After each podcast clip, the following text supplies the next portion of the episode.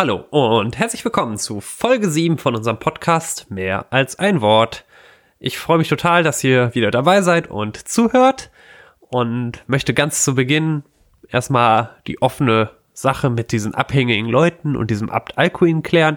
Erstens, es gibt genau noch eine Quelle, die ich gefunden habe zum Thema Abt Alcuin und abhängige Menschen im Mittelalter, wobei in dieser Quelle keine Zahlen genannt werden, die ohnehin sich sehr vage ausdrückt, so dass man sagen kann, hm, gab es diese abhängigen Leute oder nicht? Man kann davon ausgehen, Mittelalter, kirchliche Äbte, Äbte Menschen, die kirchliche Macht hatten, waren meistens auch mit irgendwelcher Art von weltlicher Macht verbunden.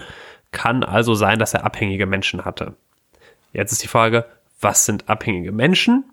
Abhängige Menschen taufen, tauchten damals auf im Mittelalter und dann bis Mitte des 19. Jahrhunderts unter dem Begriff Grundherrschaft. Grundherrschaft ist eine Organisationsform und man kann das stark zusammenfassen unter dem Leitsatz Treue und Gehorsam gegen Schutz und Schirm. Der Grundherr hatte entsprechende Pflichten, gegenüber seinen abhängigen Menschen, dafür Sorge zu tragen, dass da, wenn dann Krankheiten, Missernten oder Katastrophen passierten, dass er da ja, für sorgt, dass die Leute da nicht verhungern oder direkt sterben. Er hat dafür Sorge zu tragen, dass die Menschen ordentlich bestattet werden, religiösen Frieden, Streit schlichten. Gab also durchaus auch ja, Aspekte dessen, dass da auch eine gewisse Sicherheit mit verbunden war. Auf der anderen Seite mussten die abhängigen Menschen ja, Abgaben leisten. Abgaben meistens in Form von Naturalien, also Essen, Getreide. Die mussten ein paar Dienste für die Menschen übernehmen. Die sollten dann auch, das muss man auch sagen, äh, Abgaben, also finanzielle Abgaben leisten oder wie auch immer, vielleicht wahrscheinlich auch Naturalien, wenn da irgendwie was passierte wie Ehen oder Erb, Dinge, wenn Menschen Dinge geerbt haben. Insgesamt also ein Anführungszeichen gegenseitiges Abhängigkeitsverhältnis. Vorsicht mit diesem Begriff an der Stelle, weil es war jetzt es war zwar gegenseitig, aber bei weitem nicht gleichberechtigt. Das sollte man auch beachten. Einer zu 10.000, also auf der einen Seite ein Grundherr, 10.000 abhängige Menschen. Das steht in keinem fairen Verhältnis. War aber zu der damaligen Zeit völlig gang und gäbe.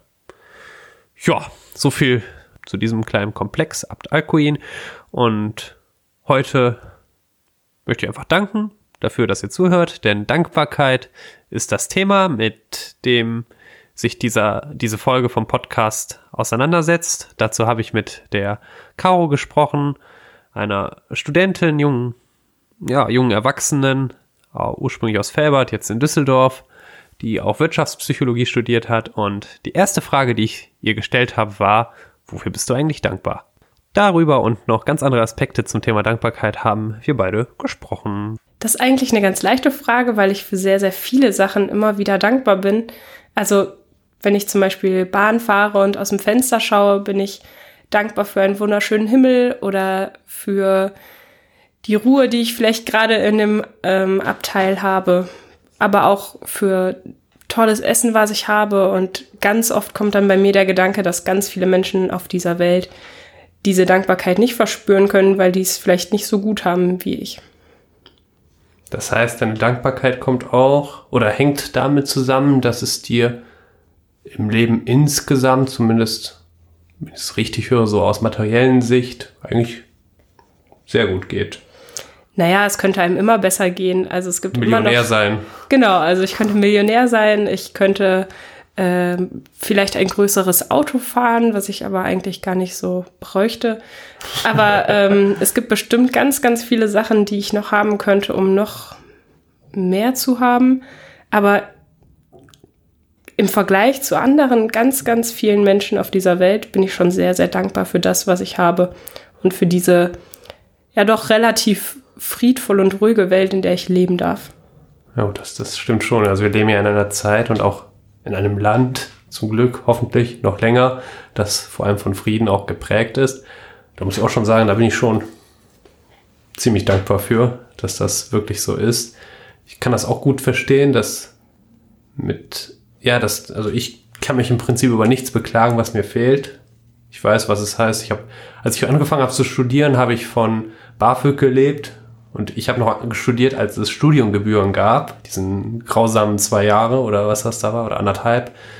Und da war schon seltsam, irgendwie so leben zu müssen, dass das genau genauso irgendwie reicht mit dem Geld. Also, also am Ende des Monats blieb ja nichts übrig, 0 Euro. Und wenn man dann irgendjemandem was schenken wollte, dann musste man auf irgendwas anderes verzichten, damit das wirklich ging. Das stimmt schon. Und jetzt? Ja, jetzt geht's mir, also ich habe, ich habe, ich sage immer, ich habe einen Job, aber es ist kein Job, es ist eigentlich eine, eine Aufgabe, Lebensaufgabe, mit jungen Menschen unterwegs zu sein, zu sein zu dürfen, was mich auch mit totaler Dankbarkeit erfüllt, weil das einfach total einfach cool ist, frei auch frei arbeiten zu dürfen. Ich muss keine Stempelkarte irgendwo einstempeln. Wenn ich um 10 Uhr anfange, sagt mir keiner was. Wenn ich erst um 12 anfange, sagt mir auch keiner was. Ich kriege nur Ärger, wenn ich Überstunden mache. das ist das Einzige, aber dafür bin ich schon echt super dankbar. Das ist so. Und auch, dass ich heiraten durfte und toll cool. Also. Du hast gerade das Thema Studium angesprochen. Es gibt einen Moment, an den ich mich sehr erinnere, wenn ich ans Thema Dankbarkeit irgendwie denke. Ich war im Sommer mit meinem Opa in seiner Geburtsstadt, ganz, ganz tief im Osten Deutschlands. Und ähm, ja, mein Opa hat Adolf Hitler erlebt, der hat den Zweiten Weltkrieg erlebt, der ist geflüchtet vor russischen äh, Soldaten, der ist wieder mhm. zurückgekehrt, da hat er in der DDR gelebt, ist dann mit 17 in den Westen geflüchtet, ohne irgendwas im Handgepäck, außer das, was er im Körper trug und hat dann da angefangen, Medizin zu studieren, ähm, weil das so einer der wenigen Jobs waren, die irgendwie ihm in Aussicht gestellt werden konnten durchs Arbeitsamt. Das war auch damals noch nicht so ein toller Job wie heutzutage, weil super viele Mediziner ja auch an der Front waren und die alle zurückkamen und es mhm. eigentlich gar nicht gebraucht wurde. Trotzdem hat er das dann gemacht und er hatte ja wirklich gar kein Geld, weil es gab keine staatlichen Mittel, kein BAföG, nichts. Und der hat erzählt, wie er als Studentenjob, um seine Bücher zu bezahlen, also er hat kein einziges Mal im Studium Bier getrunken oder ist rausgegangen, sondern um seine Bücher zu bezahlen und Wissen zu bekommen, hat er dann ähm, bei zum Beispiel Bayer gearbeitet. Darf ich eigentlich Firmennamen hier sagen? Bestimmt. Also keine wir werden, wir haben ja keine Werbung für Aspirin oder so, die nee, wir jetzt hier betreiben. Eher Anti-Werbung. eher Anti-Werbung. Ja, ist auch okay, passiert nichts. Wir naja, vor über 60 Jahren hat er dann äh, da zum Beispiel Mäuse 6000 Mäuse in seinem Zimmer gehabt und also nicht in seinem Zimmer, sondern ich, da in seinem ich Arbeitszimmer. Schon in seinem, ich zu Hause 6000 Mäuse, oh Gottes Willen. Nee, er hatte 6000 Mäuse in seinem Arbeitszimmer und er meinte, es hat bestialisch gestunken und er musste da in diesem Raum mit diesen Mäusen die sortieren und er musste auch in seiner Arbeitszeit ähm, Pferden oder Rindern, ähm, damit die irgendwelche Impfstoffe produzieren, Sachen in die Zunge spritzen und nachher die Kadaver weg, wegschaufeln mit einer Schippe. Und das hat mich total bewegt, diese Geschichte, weil für mich ist es halt ein Buch in der Uni zu haben, ist so, ach ja, das muss ich mir auch noch downloaden.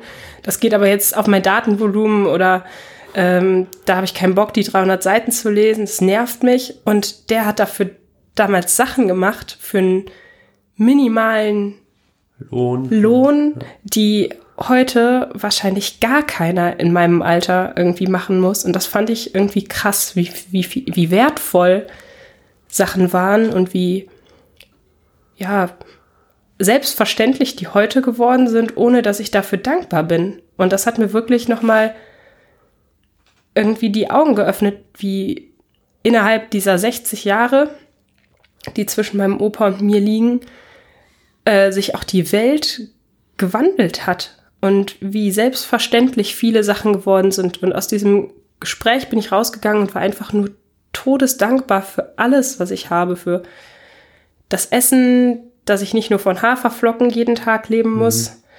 ähm, für die Kleidung, für meinen Wohlstand. Und irgendwie hat das auch mich dazu gebracht, dass ich mal über mich nachgedacht habe, so ob ich überhaupt das Recht habe, das alles zu haben oder ob ich dafür irgendwas tun sollte oder mich irgendwo einsetzen sollte, dass auch andere das haben können, was ich habe oder als selbstverständlich sehen können, was ich so wie viele andere auch in ihrem Leben haben.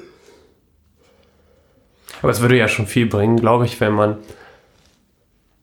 den Menschen nicht jetzt vorhält, hör mal zu, ist alles selbstverständlich für dich, so kann es, so kannst du nicht durchs Leben gehen, sondern allein dadurch, dass wir jetzt darüber sprechen, glaube ich, manch einer hört vielleicht zu und denkt sich, oha, stimmt. Also es gibt vielleicht auch das eine oder andere, was für mich einfach total selbstverständlich ist und war. Also ich denke da manchmal drüber nach, wenn ich duschen gehe, dass dann, da kommt ja warmes Wasser raus. Das ist ja, also das ist ja schon irgendwie vor 40, 50, 60 Jahren war das überhaupt nicht normal, dass überhaupt jeder im Haus oder jeder in der Wohnung eine, ein Badezimmer hatte. Bei meinen Eltern früher, als wir noch da zusammen gewohnt haben, nicht, da hatten wir auch schon ein normales Badezimmer, aber es gab auf den Zwischenetagen diese, die wurden hinterher zu Abstellräumen umgebaut, aber da waren Toiletten früher drin und so ein ganz kleines Badezimmer. Und dann hatte ich mal den Vermieter gefragt und dann hat er gesagt, ja, da, das war früher das Badezimmer hier. Uff. Also, das ist schon so, sagen wir mal so, wir dürfen für den Luxus, der irgendwo selbstverständlich ist, glaube ich, schon sehr, sehr, auch sehr dankbar auch wirklich sein.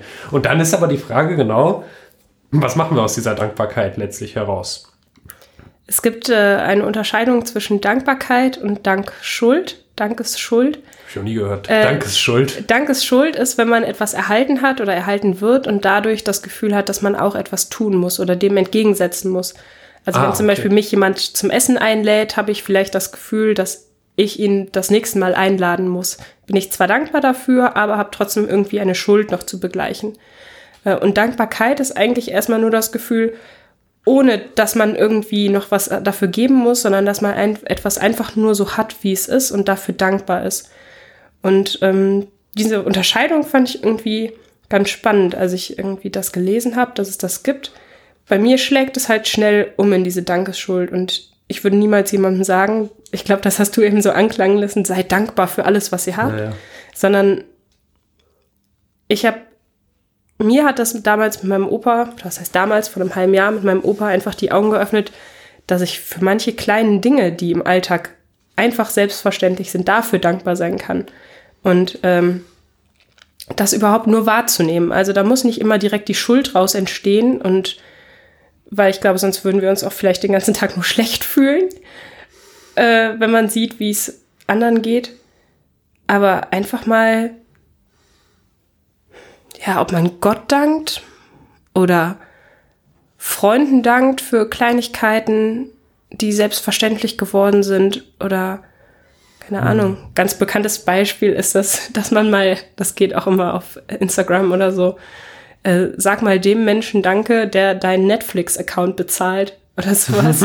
oder der deinen Spotify-Account bezahlt, bei dem du mitgucken kannst für solche Sachen, die eigentlich total alltäglich sind oder Eltern mal zu danken oder vielleicht auch irgendwem, das finde ich immer creepy, aber das würde mir vielleicht jetzt auch noch so einfallen, irgendwie jemandem, den man vielleicht nicht kennt, dass er vielleicht einen angelächelt hat oder sowas oder diese, bei diesem Wort Danke jemand mal wirklich in die Augen zu schauen. Das irgendwie, das hat letztens bei jemand, bei mir jemand gemacht, das fand ich total krass. Der hat mir so in die Augen geschaut und dann so Danke gesagt. Das war so, das war, das, das war, so, ein, so ein richtig echtes Danke. Das war, war das total verwirrend irgendwie.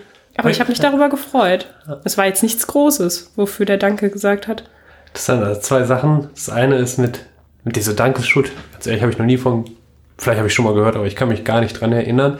Ich hatte nur gedacht, dass finde ich auch immer schwierig, wenn Dank dann irgendwie in Form eines Tauschgeschäfts, also in Form eines Tauschgeschäfts ausartet. Gar nicht gewollt oder man muss das unbedingt, aber manchmal ist das ja so, dass man irgendwie eingeladen, wie mit dem Essen kann ich total verstehen.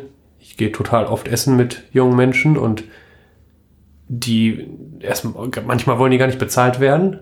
Warum auch immer. Also ich denke mir, nimm das doch einfach an jetzt. Also ist, wo ist das Problem? Und das andere ist, dass sie das dann irgendwie zurückgeben wollen. Also ich hatte das letztens, da ging es, war keine große Sache, da habe ich jemandem geholfen und für mich war das jetzt, war für mich selbst war es auch keine große Sache, weil ich dachte so, ja, ich kann das, mache ich. Und der kam danach hin- dahin und war dankbar und meinte, wenn du irgendwas brauchst, irgendwie in dem Bereich oder in diesem Bereich, ich kann das auf jeden Fall für dich tun. Und ich, ja, aber ich bin nicht der Pate und brauche Gefallen von euch, sondern ich mache das einfach, einfach um, eu um euretwillen. Und wenn ihr dann dankt, dann freue ich mich. Aber ich habe mir, das muss man auch sagen, ich habe mir abgewöhnt oder ich versuche es mir immer wieder auch neu abzugewöhnen, etwas für ja, etwas zu tun, um Dank zu erhaschen oder wie auch immer zu kriegen. Weil das, das sagt mir überhaupt nicht zu. Wenn ich überlege, wenn ich so einen Gottesdienst feiern würde und ich feiere den nur, damit am Ende alle kommen und sagen, boah, danke Max, boah, hast du richtig cool gemacht und hier mit dem Licht und dem und mit der Ansprache und was weiß ich, das würde ich, also ich glaube, dann würde ich das nicht mehr machen. Also ich freue mich natürlich, wenn Leute mir danken und sagen, es war gut oder es war schön oder es hat mir gefallen oder es hat mir, mich irgendwie innerlich auch berührt. Aber ich denke gerade auch bei so, bei so Gottesdiensten, da fände ich es eigentlich cool, wenn Leute einfach mal kommen würden und das, das, es gibt der Daniel, der Pfarrer aus Peter und Paul, sagt das auch oft, einfach, einfach kommen würden und sagen, ja, ich will einfach mal Danke sagen dafür, dass wir diesen Glauben haben dürfen. Oder Danke dafür, dass wir gerade, ja, dass wir gerade diesen Gottesdienst oder die Messe gefeiert haben und damit Gott, Gott gefeiert haben. Das kommt, uff, das kommt manchmal so selten. Die Leute danken für alles Mögliche. Naja, Du hast äh, gerade das nochmal mit dem Essen gehen aufgegriffen. Äh, ich war im Pfingsten, war ich in einem riesigen Pfingstlager mit viereinhalbtausend Leuten oder so und da gab es halt auch Workshops. Und einer hieß Intuition und der, der den Workshop geleitet hat, hat nachher sich auch nochmal mit mir so unterhalten. Und bei dieser Unterhaltung ist es irgendwie dazu gekommen, dass wir über dieses Thema wie einladen und Leuten etwas schenken oder so etwas gesprochen haben. Und wir waren uns irgendwie ganz schnell einig, dass wenn man jemanden einlädt, dass es ganz schwierig ist für den anderen, das irgendwie auszuhalten, nichts dafür getan zu haben. Also wenn ich jetzt Lust hätte und mich würde das glücklich machen, dich für 500 Euro zu einem Edelladen oder einzuladen oder dir ein neues Elektrogerät zu schenken, weil ich dachte, das braucht der Max oder so, dann ist es ja meine Sache und eigentlich müsste der Gegenüber einfach, die Person gegenüber einfach Danke sagen und es annehmen, wenn ich das machen möchte. Und ich dürfte halt auch niemals im Gegenzug erwarten, dass ich irgendwas in diesem Wert zurückbekomme. Also es hat ja auch was mit dieser Erwartungshaltung zu tun. Also wenn ich dich jetzt einladen würde, dann würde ich sagen, ja, okay, aber das Geld ist weg. Ich erwarte jetzt, wenn wir das nächste Mal essen gehen, dass wir beide unseres zahlen. Und nicht, dass er mich für den gleichen Betrag zum Beispiel einlädt oder sowas. Also daraus entsteht keine Schuld dadurch. Das fand ich äh, super interessant und äh, habe dadurch auch angefangen, keinem mehr zu, von keinem mehr zu erwarten, dass er mir was zum Geburtstag schenkt. Also ich will ja mit den Leuten feiern, die da sind. Äh, oft ist ja so, dass man denkt, oh ja, irgendwie eine Flasche irgendwas hätte er mir mitbringen können. Oder so. ja, ja, manch, das stimmt schon. Also es ist ja so von Kindergeburtstagen, dass man immer ein Geschenk vom, und das lebt sich irgendwie so weiter.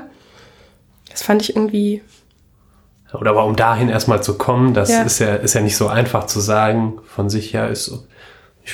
Ich, also bei mir ist es ja ähnlich. Wenn ich Geburtstagsfeier, äh, Geburtstag feier, lade ich einfach ein und freue mich einfach darüber, wenn die Menschen da sind. Wenn sie nicht da sind, haben sie meistens gute Gründe, nicht da zu sein. Und dann Freude hängt dann auch mit Dankbarkeit zusammen. Dann ich danke einfach den Leuten, wenn sie da waren oder so weiter. Oder wenn wir jetzt gleich hier mit dem Podcast irgendwie fertig sind, werde ich dir auch danken dafür, dass du das gemacht hast. Aber da, genau, daraus entsteht keine, keine Schuld.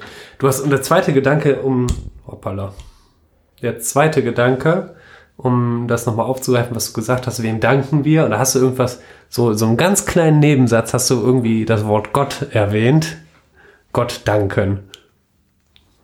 Soll das? Ich habe mich äh, natürlich ein bisschen schlau gemacht, bevor ich hier hingefahren bin, weil ich irgendwie nicht so ganz uninformiert hier sein wollte. Und also es hat zehn Minuten gedauert, aber ähm, Ja, reichte vielleicht. das, das erste, was ich gefunden habe zum Thema Dankbarkeit, war tatsächlich ein die allererste Seite, die man findet oder die ich gefunden habe, war äh, die Beschreibung von dem Begriff, aber auch dann äh, die Verbindung mit Religion. Das war das allererste, was irgendwie angezeigt wurde. Und da wurde auch irgendwie gezeigt, dass zumindest im Judentum, im Islam und im Christentum Dankbarkeit einen riesen Stellenwert hat. Zum Beispiel wird Dankbarkeit in, im Christentum laut dieser Seite als allererstes neben Liebe mit Gott assoziiert. Also danken für das, was wir vielleicht von ihm gegeben bekommen oder das, was er ermöglicht oder sowas. Ähm, Im Judentum scheint es so zu sein, als würden im Alltagsgebet ich äh, habe jetzt nicht den Anspruch auf Richtigkeit, es stand einfach nur auf dieser Seite. Wir können hinterher alles korrigieren. Genau. Also im, im Podcast dann im Februar. Genau. Gibt es dann vielleicht eine Korrektur, wenn jemand, wenn jemand jetzt eine andere Meinung ist. Also zurück zum Judentum. Genau, mehrere Male am Tag, ich glaube irgendwie 105 Mal oder sowas. Ähm, Im Alltagsgebet äh, immer wieder das Wort Danke oder Dankbarkeit irgendwie zum Ausdruck bringt. Und auch im Islam ähm, ist es ein wichtiger Bestandteil, der auch in den Suchen vorkommt, äh, dass man, wenn man für seinen Reichtum irgendwie dankt und demütig ist, äh, dass man den auch am längsten erhält, wenn es so, also ich würde jetzt mal sagen, wenn es vom reinen Herzenhaus ist und nicht, äh, wenn man einfach sagt, oh danke, dass ich das hab und äh, hier ist der neue Porsche oder so. Mhm. Genau. Also es, Spannend. auch wenn jetzt nicht alles 100% richtig ist, ähm, würde ich auf jeden Fall bestätigen können, dass es in jeder Religion, allein dadurch, dass wir uns Bücher teilen, dieses Thema Dankbarkeit einen, einen riesigen Stellenwert hat oder zumindest ja, viel vorkommt. Hm. Und das fand ich sehr interessant, dass wir uns da irgendwie doch auf einen Nenner bringen. Also Dankbarkeit ist irgendwie so ein Konsens zwischen allen Weltreligionen. Das finde ich, find ich eigentlich cool, das so zu hören. Ich glaube, das ist auch, also das wäre, jetzt müsste ich sehr weit noch recherchieren. Ich meine auch mal im Buddhismus irgendwas dazu ein Thema Dankbarkeit gelesen zu haben. Sollten, sollten die Experten, vielleicht lade ich mal jemanden ein, der was dazu sagen kann. Interreligiöser Dialog oder so. Mal gucken. Und was ich total verstehen kann, ist, also für mich selbst, ganz persönlich ist es schon so, dass ich mich manchmal frage, wem verdanke ich eigentlich mein Dasein, dass ich überhaupt da bin und nicht nicht da bin, sondern irgendwie, dass es überhaupt mich gibt und so. Und klar, meine Eltern natürlich und Menschen, die mich irgendwie auf dem Weg auch begleitet haben und so. Und dann komme ich aber irgendwie auch immer darauf und wenn ich mich dann frage, wofür danke ich Gott? Also wenn ich manchmal bete, dann danke ich Gott schon eigentlich ganz oft einfach dafür, dass, dass, dass es uns überhaupt gibt, dass es mich gibt und dass es andere Menschen auch gibt, dass man überhaupt mit anderen Leuten reden darf, dass er derjenige ist, der, der mich auch unbedingt wollte. Und es gibt, es gibt so eine Szene, das ist eigentlich ganz cool, die das nochmal verdeutlicht, dass so ein bisschen auch das, was du vorhin gesagt hast, mit den Kleinigkeiten, wo das aufgegriffen wird, nämlich kennt ihr vielleicht diese Geschichte von den fünf Broten und zwei Fischen. 5000 Leute sind unterwegs mit Jesus. Jesus erzählt seine entsprechenden Sachen, die er, Gleichnisse und Geschichten. Abends wird dann Abend und die Leute haben Hunger. Und dann sagt Jesus seinen Jüngern, mit den Leuten, mit denen er unterwegs war, geht mal rum und sammelt mal ein bisschen Essen ein, damit es hier was gibt. Und die Menschen, die Jünger gehen dann da herum und kommen zurück und sagen, ja, wir haben fünf Brote, also wahrscheinlich so fünf Brotleibe und zwei Fische bekommen.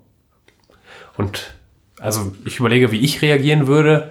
Ich, wahrscheinlich würde ich aufstehen und sagen, Leute, was ist los hier? 5000 Leute, wir sind auf Wanderschaft, ihr seid gegangen, als wenn ihr nichts dabei habt. Was ist los mit euch? Also wo ist, wo ist das Essen? Gebt doch einfach mal ab von dem, was ihr habt. Und Jesus macht das ja ganz anders. Da so heißt es dann, der kniete sich hin, nahm die Brote und zwei Fische, hielt sie zum Himmel und dankte dafür. Also total verrückt. Also der dankte. Und es gibt einen Professor, der hat das dann so gedeutet, der hat gesagt, das Wunder an der ganzen Geschichte ist nicht, dass dann plötzlich fünf Brote und zwei Fische zu ganz vielen werden, sondern dass die Menschen sehen, was Jesus da tut und dann denken, okay, komm, wir packen aus packen alles aus, was wir dabei haben und das mit den Leuten teilen. Und deshalb werden 5000 satt und dann kommen dann noch zwölf, ja genau, zwölf Körbe oder so zusammen. Total cool. Was eben so auch, ich glaube, positives Dankbarsein einfach auch auslösen kann bei Menschen. Weil das habe ich dann auch auf Sommerfreizeiten und ich Gott, hatte ich bestimmt schon mal erzählt, dass, dass ich halt auch auf Sommerfreizeit oft gefahren bin, zwei Wochen und dass da Kids, allein dadurch, dass wir den, also ich war einfach dankbar dafür, dass ich mit diesen Kids unterwegs sein darf. Und dadurch, dass sie das irgendwie, die spüren das ja irgendwie, zwischen den Zeilen merken die das auf, wie mit einer und dadurch entstand auch ganz viel Dankbarkeit im Sinn, aber nicht im Sinne eines Dankschulds, sondern es war eigentlich eine Grundatmosphäre de, der Dankbarkeit. Und die führt dann ja auch zu ganz coolen Sachen irgendwie. Alle waren irgendwie zufriedener, Leute waren hilfsbereiter und so weiter. Das ist also irgendwie cool. Wenn man dankbar vorangeht, dann geht tatsächlich auch viel. Ich glaube auch, dass das einfach viel mit den Köpfen macht. Also wenn jemand dankbar für etwas ist, und wenn man irgendwie, also das hat ja auch was mit dem einzelnen Mensch zu tun. Man konzentriert sich auf den Einzelnen und nicht irgendwie, ich bin jetzt dankbar für alles, was ich da habe, kann man auch sagen, aber so einzelne Sachen herauszuheben, also dass man mit Kindern unterwegs sein darf oder sowas. Und ich glaube, Dankbarkeit verändert einen Menschen in dem, wie er denkt, vielleicht sogar wenn man sich in der, das hast du ja am Anfang mal gesagt, dass ich zwar ein bisschen psychologisch äh, unterwegs bist. Genau, mir das anschaue, dann gibt es ganz viele Befunde dazu, dass man sich wohler fühlt, dass man weniger zu Depressionen oder depressiven Verstimmungen neigt, dass man äh, besser schlafen kann, dass man sich weniger Sorgen macht. Mhm. Ähm, außer man rutscht in so eine Dankesschuld, dass man das Gefühl hat, man hätte immer noch ein paar Rechnungen offen, das kann auch belastend sein, aber dass es generell irgendwie den Blick auf das Positive lenkt. Es gibt ja die positive Psychologie, wo man nicht nur guckt, was macht dich krank, sondern was macht dich auch gesund oder hält dich gesund. Und da äh, ist viel zu solchen Themen schon geforscht worden und ist auch immer noch ein aktueller Forschungszweig.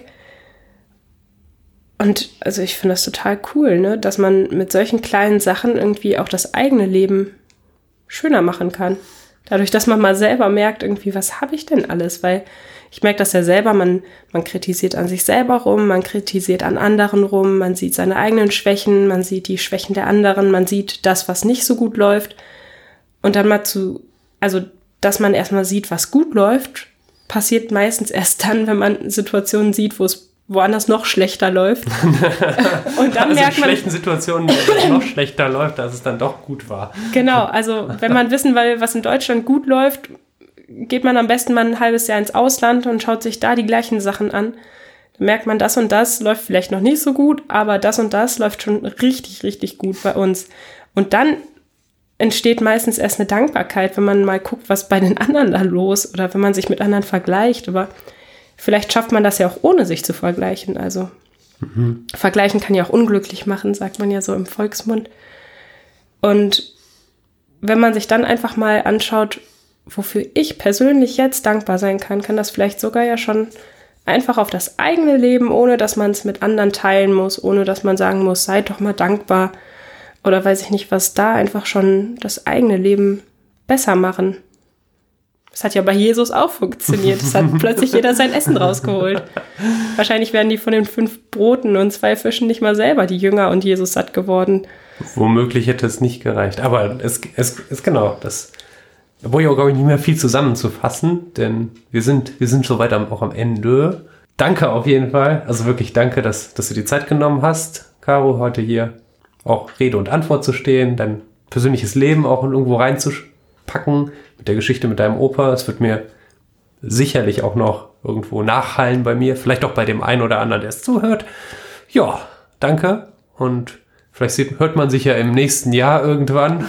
Es gibt zwölf Termine. Vielleicht möchtest du ja bei einem mitmachen. Also wir hören uns. Quatsch, nächstes Jahr wäre 2021. Im Laufe des Jahres nochmal. Einen von zwölf hast du ja.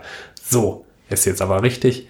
Dankeschön und bis bald. Danke, dass ich hier sein durfte der Heilige in diesem Monat, wobei genauer müsste man vom Seligen des Monats sprechen, ist der selige Nikolaus Groß. 1898 im heutigen Hattingen geboren, starb er 1945 in Berlin-Plötzensee. Er war christlicher Gewerkschafter und in der katholischen Arbeiterbewegung tätig, KAB. Nikolaus Groß hat sich, nachdem er erstmal Bergmann war, weitergebildet in verschiedenen Rednerschulungen, an der Abendschule, danach sehr, sehr aktiv in der Gewerkschaftsarbeit eingebracht, insbesondere darin, dass er Redakteur war. Als solcher Redakteur war er für die Westdeutsche Arbeiterzeitung tätig. Das ist damals das Sprachrohr der KAB Westdeutschlands gewesen und wurde dann sehr bald auch deren Chefredakteur, also verantwortlich für das, was dort steht. Diese Zeitung wurde kurz nach 1933 erstmal verboten für drei Wochen und als dann gespürt worden ist, das wird nicht lange gut gehen, haben die die Zeitung erstmal umbe umbenannt in Kettelerwacht, bevor die Zeitung dann 1938, Ende 1938 endgültig verboten worden ist. Er wurde dann Verbandsleiter der Nikolaus Groß, der KAB Düsseldorf, also katholischen Arbeiterbewegung Düsseldorf und hinterher dann auch noch Verbandsleiter der KAB im Kettlerhaus in Köln. Er hat sich dem Nationalsozialismus entgegengestellt. Das hat er nicht allein getan, das hat er mit Menschen getan wie Jakob Kaiser, Otto Müller, Josef Jakob oder Bernhard Letterhaus. Vielleicht habt ihr schon mal von Bernhard Letterhaus gehört. Dabei auch drüber nachgedacht, was gibt es vielleicht für Alternativen zu diesem NS-Regime. 1944 wurde Nikolaus Groß verhaftet und zwar im Zusammenhang mit dem Attentat, was 1944 versucht worden ist, obwohl er gar nichts daran beteiligt war. Und 1945 wurde er dann zum Tode verurteilt. Danach wurde er direkt nach Berlin-Plötzensee gebracht und sollte dort hingerichtet werden. Und seine Ehefrau, er war verheiratet, hatte sieben Kinder, kam dann und die hatten noch kurz Zeit, sich voneinander zu verabschieden. Und dann hat Nikolaus, Nikolaus Groß etwas ganz Großartiges gesagt, nämlich sucht nachher nicht nach meinem Leichnam.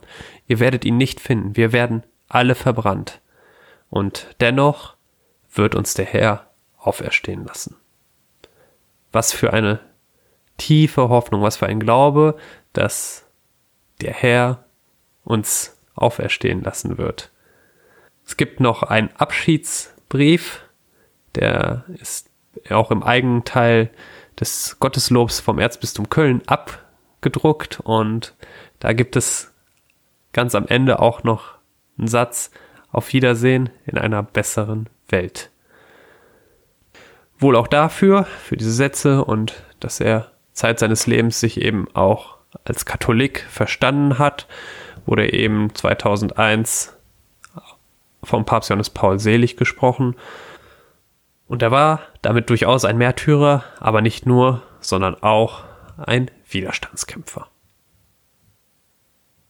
Wir kommen jetzt zum, eigentlich kämen wir jetzt zu den Hinweisen aus der Jugendseelsorge.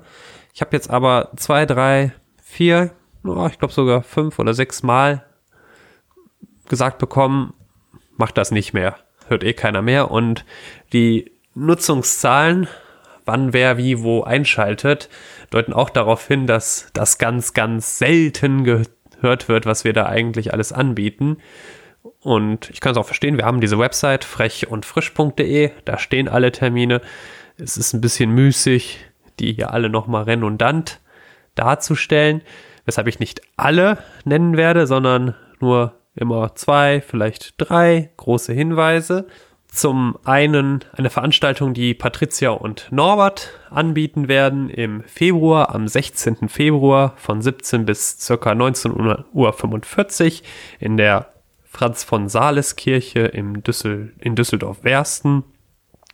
Das Thema ist Glaube muss mal an die frische Luft in Anlehnung an das Buch von Harpe Kerkeling. Wird dort versucht, fünf Dinge miteinander zu verbinden, nämlich Literatur, Film, Musik, Bibel und einen Impuls. Und ich glaube, dass das ein super spannendes Angebot ist. Ich bin zwar nicht unmittelbar beteiligt, habe aber trotzdem vorzukommen. Und das andere ist für viele, viele Leute eine einmalige Möglichkeit, denn das Ganze findet nur alle zehn Jahre statt. Das sind die Jugendtage der Oberammergauer Passionsspiele was für ein Begriff. Und zwar in diesem Jahr vom 8. bis zum 10. Mai nur für Leute, die zu dem Zeitpunkt zwischen 16 und 26 Jahre alt sind. Das ist eine super harte Grenze und ist auch vielleicht ein bisschen schade, aber es findet tatsächlich nur alle 10 Jahre statt und die Menschen, die da so alt sind, 16, zwischen 16 und 26, zwischen 16 und 26 sind natürlich herzlich eingeladen mitzufahren. Wir fahren am 8. Mai früh morgens los, also am Freitagmorgen müsst ihr euch halt entschuldigen von der Schule oder vielleicht krank sein, ich weiß es nicht. Und oder Urlaub nehmen um 8 Uhr morgens in Düsseldorf oder um 9 Uhr aus Köln und werden Augsburg besuchen, die Passionsspiele erleben, Bergbahn fahren, 1684 Meter spüren und am 10. Mai, also an dem Sonntag, gegen 22, 23 Uhr zurück sein. Das Ganze kostet 100 Euro und alle Infos und auch wie man sich anmeldet. Bis spätestens zum 1. März findet ihr unter, auch auf unserer Website. Und es gibt da noch so einen Sonderlink. Steht auf jeden Fall alles auf unserer Website frechundfrisch.de. Und ich würde mich freuen, wenn ein paar mitfahren. So. So viel zu den Terminhinweisen. Alle anderen findet ihr, wie gehabt, auf der Website. Und ich würde mich freuen, von euch zu hören. Das Thema war Dankbarkeit. Wofür seid ihr eigentlich dankbar? Wie fandet ihr die Folge? Habt ihr vielleicht Fragen, Anregungen, Ideen? Dann meldet euch super gerne bei uns. Ich stelle auch meine Handynummer zur Verfügung, könnt ihr mir bei WhatsApp schreiben. Und sonst wünsche ich euch noch eine gute Zeit. Die kommenden drei Wochen, ha, denn der nächste Podcast kommt schon in drei Wochen, weil ich mich ja vertan hatte. Und danke euch, dass ihr zugehört habt. Macht's gut und bis bald.